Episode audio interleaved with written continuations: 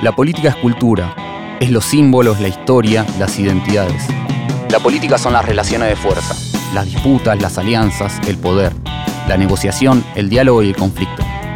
La política es lo material y es lo ideológico. La política es la pelea por conquistar el sentido común, lo que la gente cree que es razonable sin razonarlo. La política no es la guerra, la política es la batalla cultural. Bienvenidas y bienvenidos a Batalla Cultural, el podcast de anfibias sobre política. Soy Iván Juliáquer y en este episodio recibimos al sociólogo Gabriel Kessler, investigador del CONICET y profesor de la Universidad Nacional de La Plata y de la Universidad Nacional de San Martín. Kessler es un referente ineludible en diversos temas como desigualdad, inseguridad y pobreza. Con él vamos a charlar de distintas cuestiones de América Latina y Argentina, sobre el crecimiento de la desigualdad, sobre el deterioro social, sobre las nuevas agendas de igualdad y acerca de la creciente polarización social.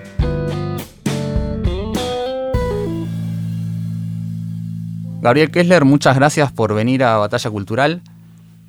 Te escuché decir que hay dos palabras que pensás que van a definir este tiempo ligado a la pandemia y que son retroceso social. ¿Por qué decís esto? ¿Qué tal? Eh, un gusto estar acá, Iván.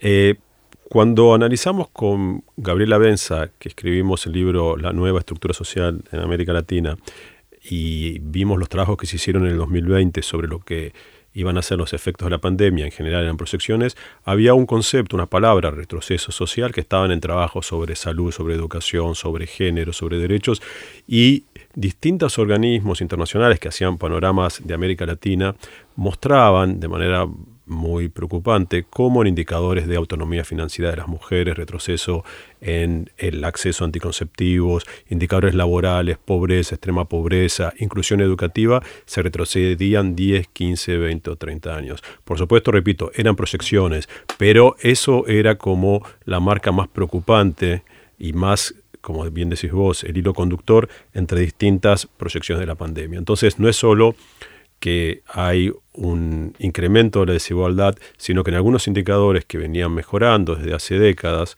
algunos por ejemplo que contra viento y marea siguieron mejorando como la mortalidad infantil, se estaban registrando, se iban a registrar, se proyectaba que se iban a registrar retrocesos.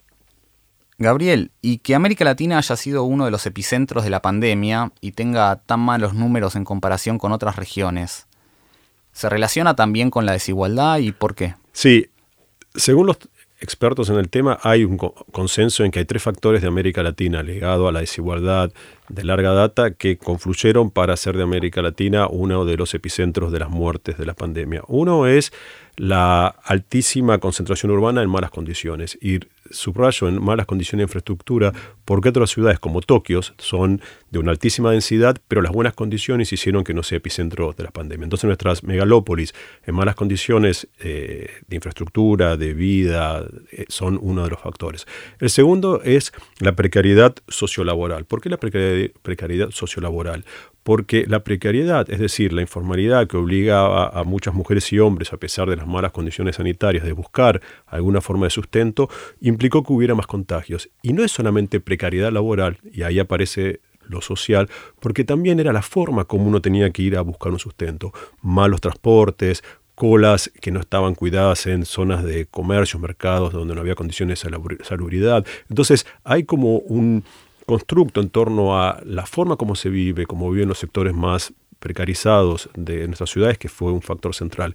Y la otra son las condiciones sanitarias, tanto de los sistemas de salud, pero también muchas condiciones sanitarias de la población, que hizo que, como sabemos, la pandemia fue más mortal para los adultos mayores, pero hay estudios que muestran que a igualdad de edades, adultos jóvenes, adultos de edad intermedia, en América Latina hubo más mortalidad de esas franjas intermedias. ¿Por qué? Porque estaban en peores condiciones de salud, hay mucha hipertensión y obesidad en jóvenes por malas condiciones eh, digamos, de alimentación ligadas a la desigualdad y también, como decía, por la falta de acceso a la salud. Entonces todo se conjugó, factores que ya veíamos, se conjugaron para hacer que América Latina tenga más de un millón de muertos en esta pandemia. Nombrabas algo ligado al mundo del trabajo, a la informalidad, eh, y pensaba cuánto de, la precariedad eh, en distintos lugares de, América Latina se expresó en, este, en esta pandemia también respecto de, la cantidad de, puestos de trabajo que se perdieron a lo largo de la pandemia, también si, si ha pasado, creo que ha sido así, eh, sobre todo en los sectores informales, ¿y cómo ves el futuro cercano de esto? Sí, lo novedoso de esta crisis respecto de las crisis cíclicas de América Latina es que por primera vez, por las condiciones de confinamiento, la informalidad, es decir, una categoría de refugio donde las personas trataban de buscar una forma de sustento de la manera que pueda, no fue un refugio. Entonces, las personas que se quedaron sin poder trabajar hizo que en un primer año no aumente la, la desocupación, porque la desocupación implica que alguien no tenga trabajo y salga a buscar, aumentó lo que se llama la inactividad, la gente que se queda en su casa porque no se podía salir a buscar, y la informalidad no fue un refugio. Entonces ahí se vieron varias cuestiones, que hubo, por un lado, una expulsión del mercado de trabajo de mujeres, muchísimas mujeres fueron expulsadas del mercado de trabajo, y de hecho en estos retrocesos que hablábamos antes, se calcula que hay una pérdida de autonomía financiera de las mujeres que retroceden varias décadas. Las eh, personas que estaban en todos los que son servicios de contacto, donde hay un contacto corporal, que en general son los más informales, y también hay algunos datos que todavía no están del todo medidos, pero yo temo que esto está sucediendo, que también hubo una exclusión temprana de personas de edad mediana, mediana hacia mayores, porque de manera discriminatoria se suponían que no iban a ser pasibles de trasladarse al teletrabajo, no iban a poder, no iban a adaptarse. Entonces, cada oleada eh, de crisis deja una oleada de personas fuera del mercado de trabajo. Y lo que sabemos por la crisis de 2008 en Estados Unidos y en Europa, que fue una de las primeras crisis donde cuando hubo reactivación no hubo una reabsorción de la mano de obra porque las empresas aprovecharon, entre comillas, para ahorrar mano de obra vía la tecnología. Entonces, procesos que ya venían con cierta... Eh, acrecentamiento como la caída del empleo minorista, del, del, comercio minorista, sufrió un envión enorme y el teletrabajo también implicó que no solamente esto afectara a las poblaciones con mayor calificación, porque son los que pueden hacer teletrabajo, sino que también implica una pérdida de todos los trabajos, de todos los servicios ligados a los lugares de trabajo, a las oficinas, a quien anda de comer, a quien, da a quien limpia esos lugares. Entonces hay un momento de transición hacia una situación del mercado de trabajo que posiblemente sea bastante peor de la que conocíamos hasta ahora. Y en esta pandemia también una cosa que apareció que ya estaba, pero que se profundizó, es el pase al teletrabajo, ¿no? En varios, en varios sectores. ¿Hasta qué punto es posible el teletrabajo y también qué no vemos eh, cuando pensamos en la tecnologización de, gran parte del trabajo, en la posibilidad del trabajo remoto? ¿Qué sectores se ven más afectados y no pueden pasar a, ese tipo de trabajo? Sí, en la pandemia eh, hubo estudios sobre cuánto era la mano de obra o la cantidad de empleos que podían pasar al teletrabajo, repito, siempre son proyecciones, y hay una estimación en América Latina de alrededor de un 30% como máximo. Eso hace que en países como Argentina se calcule un 30, un 35%, pero por ejemplo en países de América Central es un 10-15%. Y en segundo lugar, son los puestos más calificados en términos relativos los que pueden pasar al teletrabajo, por lo cual va a implicar una nueva aumento de la desigualdad entre los trabajadores y una expulsión de mano de obra que lamentablemente no veo la forma como va a ser absorbida por nuevas ocupaciones. Entonces, una aceleración eh, de la disminución de la mano de obra ocupada que se veía sobre todo en los países más desarrollados, de hecho países como Alemania están pensando en un futuro sin trabajo, eso que parecía como muy remoto y como una pesadilla para América Latina, se está transformando en algunas áreas como algo que se hizo más presente y que se aceleró mucho en los últimos tiempos. Eh, Gabriel, seamos optimistas, ¿no? Pensemos que la pandemia pasó su peor momento, que los picos de contagios y de muertos más importantes al menos quedaron atrás. ¿Podemos pensar que de acá en más la situación social va a mejorar? ¿O solo puede mejorar? ¿O no es tan así? ¿Qué del deterioro social pensás que va a ser muy difícil de revertir? Cada momento de deterioro social en la Argentina y en América Latina eh, puede tener una fase de recuperación. Lo primero que hay que decir es que en esa recuperación de los indicadores, en el medio hay gente, hay mujeres y hombres, hay vidas, hay tiempo. Los tiempos biológicos no son los tiempos de los países, entonces años que una persona, que personas sufren, eh, son años de vida que se pierden o que, o que se viven de una mala manera. Entonces va a haber una recuperación posiblemente de los niveles de pobreza, pero en el caso argentino estamos con niveles de pobreza desde hace tres décadas entre un 25 y un 35%. Y al mismo tiempo hay algo que es muy difícil de medir en la Argentina, pero para mí impacta en el bienestar y también cuestiona esta imagen del país más igualitario, que son las crisis constantes que hacen que los hogares en muchos casos no tengan tampoco la posibilidad de acumular, de ir generando paulatinamente un bienestar, sino que están siempre sometidos a las crisis que son eh, cada vez más recurrentes. Entonces yo no tengo, la verdad, un gran optimismo, sobre todo porque tampoco tenemos muy claro cuál es el modelo de desarrollo al que estamos orientándonos. Y en ese sentido, cuando uno mira lo que pasó en la última década y media en América Latina, en América del Sur y en Argentina, fueron sobre todo el valor de las commodities las que generaron bienestar con políticas eh, de gobiernos llamémosle progresistas o post-neoliberales, que hicieron lo correcto respecto de la distribución, respecto a formas de inclusión. En, ese sentido, la Argentina logró ser más inclusiva, si pensamos en ingresos, en AUH, más jubilación, en leyes para el empleo doméstico, para trabajadores rurales, un aumento muy importante de la cobertura sanitaria, que éramos 40-60, 40 con cobertura sanitaria, 60 con solo cobertura de hospitales, eso se revirtió, es al revés. Entonces digo, hay un movimiento inclusivo que hace pensar que no todo es peor que antes, pero en esa inclusión las desigualdades, estratificaciones, segmentaciones internas hacen que sea difícil por ahora pensar un futuro que por sí solo va a ser mejor. Hay un rebote propio de eh, todo crisis, como se está, se está, viendo en América Latina, crecimiento de un 5 o 6%, 2021, 2022 ya se calcula un poco menos. El problema es que nosotros venimos con un deterioro previo muy importante y en ese sentido, y eso ya está bastante eh, consensuado hoy, eh, por supuesto que la redistribución es fundamental, pero sin crecimiento esa redistribución igual no alcanzaría, aun cuando sí pudiera generarse círculos virtuosos de redistribución. Por lo tanto, yo lamentablemente no soy sumamente optimista. Hasta nuevo aviso, es decir, implicaría, por un lado, discusiones, debates, horizontes nuevos y también proyectos a un plazo que en Argentina siempre parece utópico, como pensar en 15, 20 años.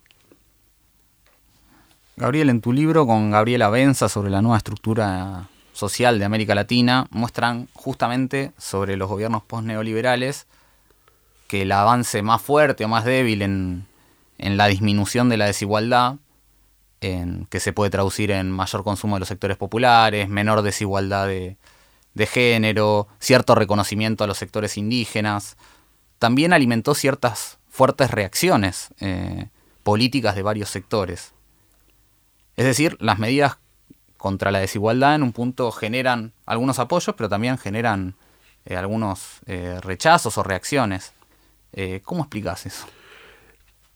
Sí, la reacción frente a la disminución de la desigualdad es compleja, es algo que estamos justamente trabajando con, con Gabriel Bomaro y en muchos casos hay varios factores que se juntan. Uno es que por una cuestión casi lógica de competencia política, los gobiernos progresistas estuvieron en el poder una década, entonces se va generando una oposición que empieza a ver a esos gobiernos como la élite dirigente, como la élite. Entonces, muchas veces esa crítica anti-élite política eh, quiere tomar un viso progresista, pero con argumentos de la derecha. Es decir, hay una crítica antipolítica que afectó a, a, muchas de las cosas que habían hecho las élites progresistas.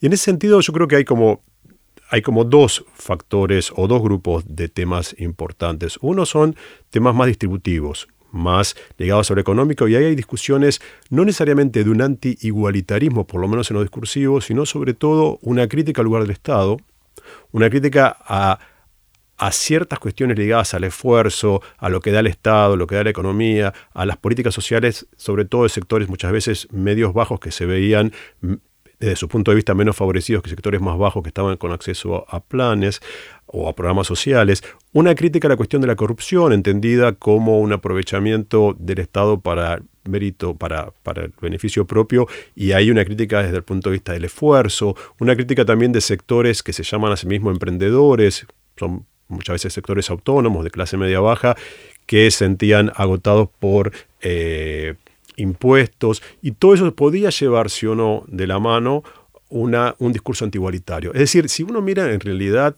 creo que hay mucha heterogeneidad, lo que estamos viendo ahora, que estamos analizando Argentina, Brasil y Colombia y luego otros países, es que hay como mucha heterogeneidad en esa crítica a los gobiernos postneoliberales que pueden anclarse en distintas cuestiones, en la cuestión de la corrupción, en la cuestión del esfuerzo, en la cuestión del lugar del Estado, y que no tienen necesariamente un discurso antigualitario como volver a algo jerárquico, pero sí una un debate sobre qué se entiende por la igualdad, si es igualdad de oportunidades, quién debe dar la igualdad. Entonces, ahí hay un debate sobre lo estatal distributivo, el lugar del esfuerzo muy fuerte. Y luego tenés el otro polo, el polo más cultural, donde están cuestiones de género, cuestión de, políticas afirmativas en relación a la raza, políticas en relación a la población LGTB. Y ahí yo diría que eh, si uno tuviera que decir, ese polo avanza de alguna manera, paulatinamente, con velocidades distintas, más y tiende a llegar, tiende a haber, salvo, salvo sectores muy, muy ultraconservadores, una mayor consenso a lo largo del tiempo, como se vio en el caso de Estados Unidos, donde lo que en un momento parecía polarización en términos morales era que la población demócrata avanzaba más rápidamente en issues morales que la población republicana. Entonces yo creo que el eje en América Latina sigue siendo distributivo y sigue siendo sobre todo una discusión sobre el lugar del Estado y el lugar de los distintos sectores sociales en la relación con el Estado. ¿Y ahí crees que hay un crecimiento de la polarización social en esto que venís estudiando? Depende los países. Nosotros estamos analizando con el Bomaro si hay polarización en las élites o polarización y o en la sociedad, que es un poco el debate que viene de Estados Unidos, y hay lo que estamos viendo es que en algunos casos, por ejemplo en el caso brasilero, eh, vemos la polarización en la élites y en la sociedad. O sea, hay una polarización en los dos lados. En el caso colombiano que estamos analizando, es más una polarización en la élites, no tanto en la sociedad. Y en la Argentina hay también un poco, de algún modo, en ambos, eh, también, tanto de algún modo entre arriba y abajo. Y si bien cuando uno mira algunas cuestiones ideológicas son más bien continuos, son más bien heterogeneidades, hay puntos de acuerdo, pero llegados ciertos momentos eleccionarios, eh, levantados ciertos temas como los temas salientes del espacio público, se generan momentos de polarización. Y hay posiciones indefinidas, o mejor dicho, intermedias, hay una ancha avenida del medio, pero los polos discursivos siguen estando bastante polarizados. Por ejemplo, nosotros estamos viendo en Brasil, son trabajo con grupos focales, que hay de votantes Bolsonaro, una crítica a Bolsonaro fuerte por el manejo de la pandemia, etcétera, pero en una situación, damos la situación hipotética de una oposición con un candidato o candidata de izquierda, volverían a votar a Bolsonaro. O sea que hay algo de la polarización que se puede generar en coyunturas determinadas que todavía perdura en la población. No sé si están trabajando con estas categorías, pero esa polarización es diferente según quien habla se ubique más hacia la izquierda o más hacia la derecha o es más o menos similar? Ese es un tema súper interesante y, es algo justo que estábamos pensando con Gabriel Bomaro, que es, hay algo simétrico en considerar que el otro es el manipulado. ¿sí? Hay algo que el otro es el que escucha fake news, el otro es el que se deja embaucar, el otro es el manipulado. Hay una visión negativa del otro también depende de los países. Por ejemplo, lo que veíamos en Brasil es que el bolsonarismo o los votantes de Bolsonaro, que son los que analizamos, están envalentonados, están en el poder. En cambio, los que han votado a Dado a la izquierda están más en, una situación defensiva.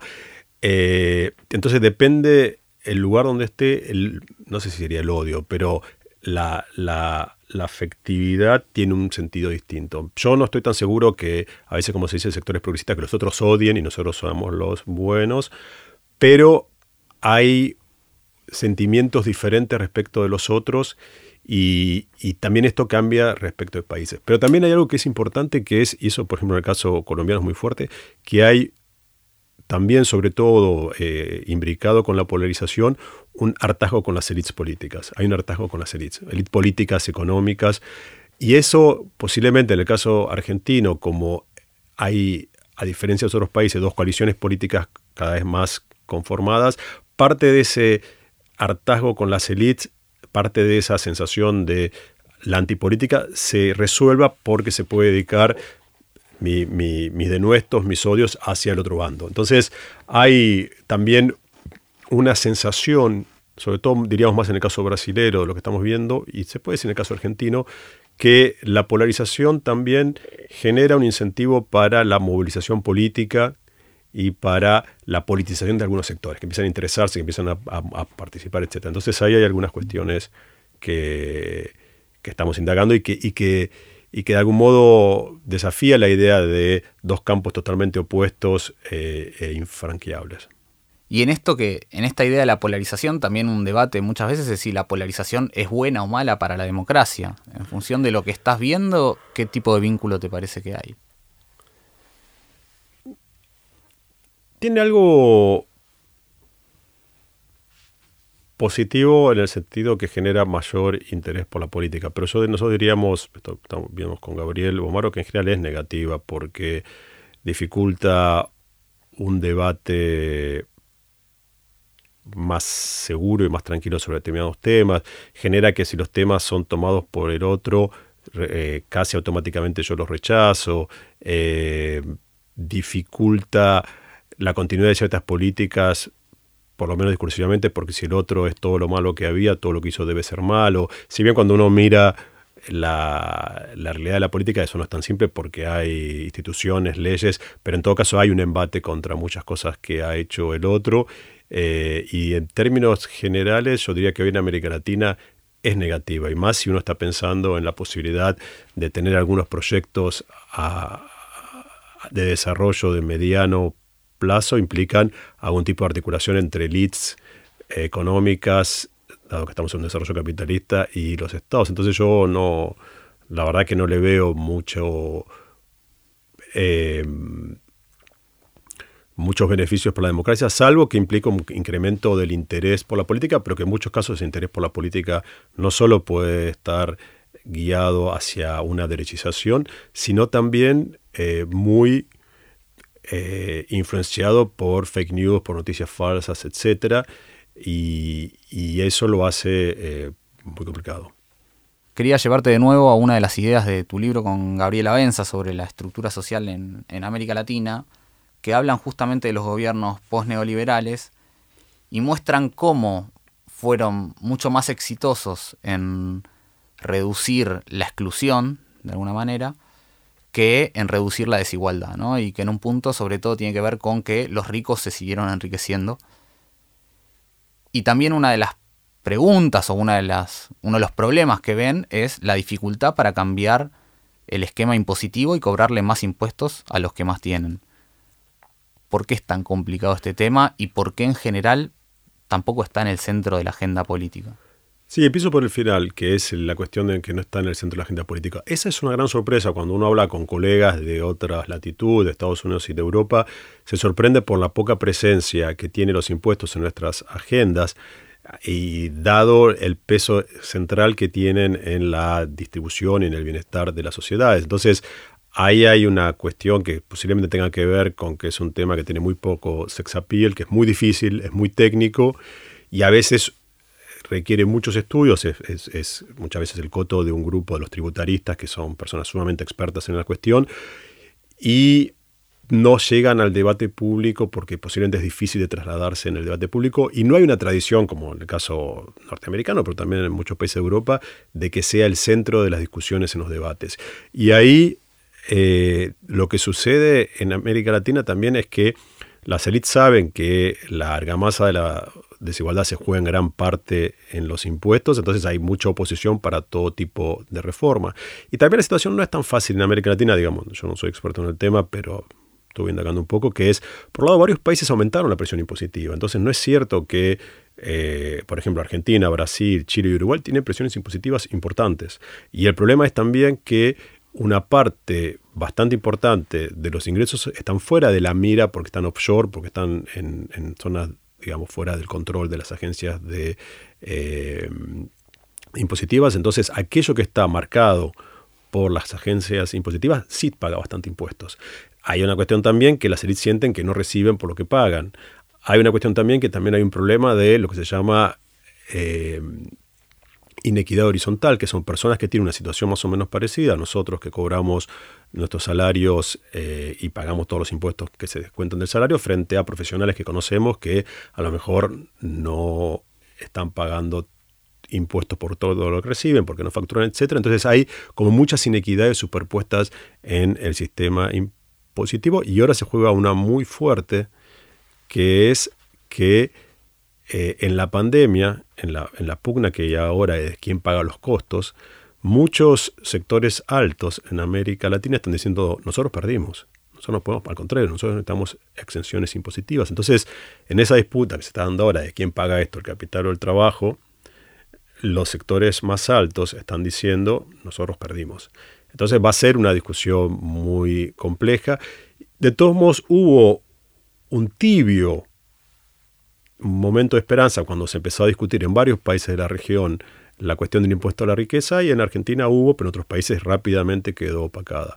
La buena noticia, pues si no siento que todo lo que digo es pesimista, es que hay un viento de cambio moderado, una brisa diría a nivel internacional respecto, por ejemplo, a la crisis de 2008, donde la palabra luego de la crisis fue ajuste, ajuste, ajuste, recordemos España, Grecia, Estados Unidos, eh, y ahora hay un viento más keynesiano en Estados Unidos, también hay una idea de, aumentar los impuestos a los más ricos, en Europa también, y también eh, algunas iniciativas del G20 de que haya un piso de tributación mínima a las empresas en todos los países para que no puedan escapar de un país a otro, sobre todo las empresas digitales, eh, para evitar tributación. O sea que hay algo que puede llevar a un viento de de cambio al menos diferente a lo que era hace 2008, digo como la última crisis grande que hemos vivido.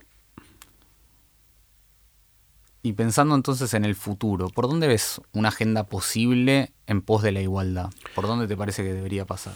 Yo creo que hay algunas cosas que, que se han hecho y que hay que mirarlas y vos decías recién lo que los gobiernos postneoliberales más hicieron, un poco lo que nuestra tesis, nuestro argumento con Gabriela Benza, es aumentar eh, no tanto la igualdad, pero sí disminuir la exclusión. Y eso no es poco. Nosotros habíamos visto como primer pantallazo la América Latina en, a fines de los años 90 y una de las cosas que más nos sorprendió a los dos fue los millones de latinoamericanos y sobre todo latinoamericanos, sobre todo mujeres que no tenían ningún ingreso. Había millones de mujeres y de hombres con ingresos cero. Eso ha cambiado, hay como un imperativo y se vio en la pandemia de que los gobiernos no pueden dejar sin ingresos a su población, y eso no es poco. Hay políticas de inclusión en términos educativos, hay políticas de inclusión en términos de salud, hay políticas, por supuesto, de derechos en relación a género, indígenas, población LGTB, por supuesto, es poco, no alcanza, falta muchísimo, pero hay un empoderamiento de la sociedad, es un aumento a nivel educativo que no puede pensarse lo que pasó en Colombia con las protestas juveniles, lo que pasó en Chile, las protestas, o mejor dicho, los movimientos indígenas y también la lucha feminista, sin el aumento de la presencia de mujeres que hoy son mayoritarias en el sistema educativo, de personas que venían de sectores populares, cuyos padres, abuelos no habían accedido a ningún tipo de educación. O sea, hay un cambio en la sociedad y posiblemente de ahí venga, posiblemente, yo nunca fui muy utopista, siempre fui más un socialdemócrata, pero posiblemente hay conversaciones que no son nuevas, pero que están teniendo cada vez más presencia sobre la economía popular, sobre introducir la economía popular en la división social del trabajo, sobre repensar formas de vida, formas de compartir el tiempo, formas de trabajo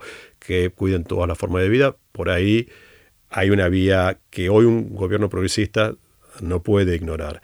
Dicho esto, no alcanza, porque la gran pregunta vuelve a ser cómo maridamos esto, cómo esto se engancha con un modelo de desarrollo y ahí la verdad que no sé, yo creo que esa es la gran pregunta. La verdad que ahí eh, nadie lo sabe, como yo siempre digo, si fuera tan fácil ya lo hubieran hecho. ¿no? Es que, y la verdad que ahí las cosas más interesantes que uno escucha en el caso argentino, por lo menos de mi punto de vista, son aquellas que apostan a un aumento paulatino de las exportaciones, pero eso implica compromisos, eh, estrategias, apoyos disciplinar aparte la élite, porque si, bueno, vos sí, vos no, eh, y también ir a conquistar mercados, o sea, implica un montón de cuestiones que, que no son simples y que no están necesariamente en, el, en la conversación política actual, ni tampoco uno lo ve en las élites dirigentes. No hay una élite dirigente en Argentina muy empapada de estas cuestiones, realmente con una, con una vocación de pensar un modelo de desarrollo. Entonces creo que va a ser complejo mientras eso no suceda, pero creo que, hay como una pata ligada a, revisar estas ideas sobre la economía popular, sobre las formas de vida, sobre las relaciones con el cuidado, pero también, eh, obviamente, el modelo de desarrollo. Creo que hoy se juega ahí una tensión en, en los sectores progresistas que es entre, llamémosle, una visión más desarrollista, para darle un nombre, una visión más ambientalista. Y si bien, por supuesto, en teoría es fácilmente articulable, porque somos los mismos, somos amigos, somos, hay una, afinidad electiva, pero en la práctica no es fácil. Y, y por eso yo creo que me volví un poquitito más utopista en el sentido de que, de que hay, algo de, hay algo que revisar en las formas de vida. Hay algo que no funcionó, la idea de la industrialización, etcétera, ya está, ya perimió, ya no funcionó, o funcionó durante unos años, décadas ya no. Entonces, pero ahí hay, hay mucho para hacer. Gabriel, para cerrar a todos los entrevistados y entrevistadas les pedimos que nos traigan una frase que les sirva para pensar la política. ¿Trajiste tu frase? ¿Cuál es? Mira, la pensé sin buscar, así que hice medio lo que me vinieron a la cabeza, que fueron literarias, que una es, eh, una es de Shakespeare, la estoy parafraseando mal, pero que es, parece una locura, pero no carece de lógica que eso, eso es una que me gusta. Después otra de Faulkner, creo que es de Faulkner, que es El pasado no muerto ni siquiera es pasado.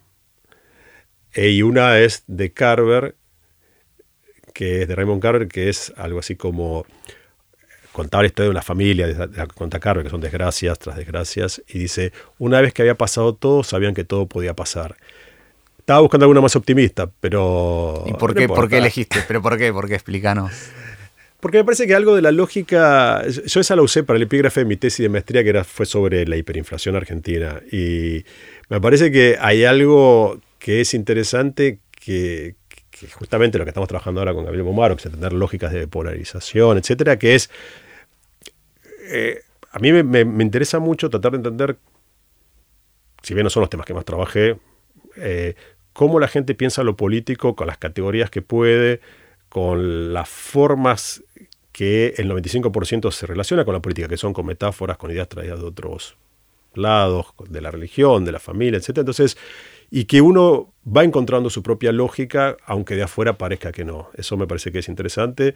Eh, sobre el, pasado no muerto, ni siquiera es pasado, porque me parece que eso, sobre todo en la sociedad argentina, juega de una manera interesante, ¿no? La manera como el pasado eh, se reactualiza de maneras diferentes en cada momento. Esa pregunta me interesa bastante. ¿Cómo, realmente me interesa la pregunta. Siempre hablamos obviamente de continuidades y, rupturas, permanencias y, innovaciones, pero ¿cómo? ¿Cómo, cómo, cómo tiempo, cómo el tiempo, cómo lo que estaba antes llega? Eso a mí me parece súper interesante. Y ahora que todo haya pasado, esa es la que se más pesimista, todo podía pasar, porque creo que América Latina actual nos muestra esto, y creo que el triunfo de Bolsonaro fue un sacudón para todos en ese momento, pues nadie se lo esperaba, es que hasta nuevo aviso, todo puede pasar para bien y para mal, pero no, no hay nada que la acción de las mujeres y los hombres, y tanto para el bien como para el mal, no puedan en algún momento generar. Entonces, hay un final abierto siempre, o sea, no está escrito eso. Estaba buscando alguna más, pero estas tres creo que me ayudan. Por algún lado, por algún, de algún modo, fueron las que me vinieron a la cabeza sin necesidad de ir a buscar alguna que, que digamos, algún texto subrayado. Gabriel Kessler, muchas gracias por venir a Batalla Cultural. No, un gusto, Iván. Batalla Cultural somos, en conducción, Iván Juliáquer. Producción, Camilo Genud e Iván Juliáquer.